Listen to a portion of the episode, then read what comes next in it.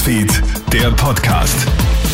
Schönen Dienstag aus der Krone Hit Nachrichtenredaktion. Ich bin Matthias Klammer und das ist der Podcast für dein tägliches Update. Jetzt hat also der letzte US-Soldat Afghanistan verlassen. Nach einem 20-jährigen Einsatz im Land ist gestern um eine Minute vor Mitternacht eine Militärmaschine mit den letzten Soldaten an Bord in Kabul gestartet. Sehr zur Freude der Taliban, die von einem Sieg sprechen.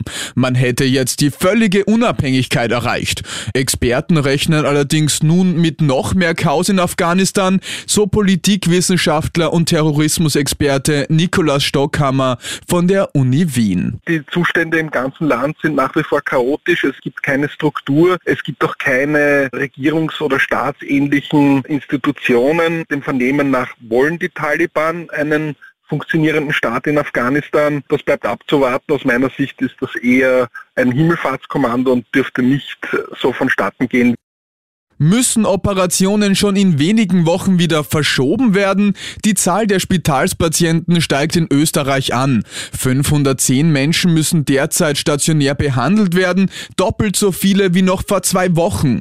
Bereits im Frühjahr haben nicht lebensnotwendige Operationen wegen einer Überlastung verschoben werden müssen.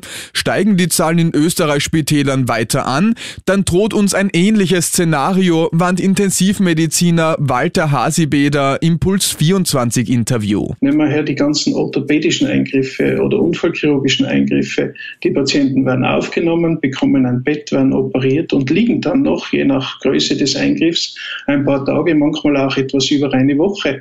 Und wenn wir wieder mehr Covid-Patienten auf den Normalstationsbetten haben, dann werden solche Operationen natürlich abgesagt.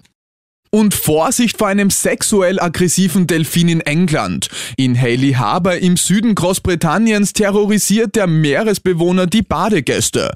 Der Delfin mit dem Spitznamen Nick tummelt sich zwischen den Menschengruppen herum und schlägt dabei sogar mit seinem Schwanz auf die Schwimmer ein.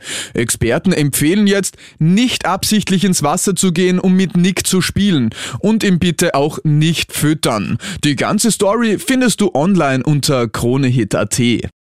Das war's mit deinem Podcast für heute Abend. Alle Updates gibt's immer für dich im Kronehit Newsfeed und natürlich auf kronehit.at.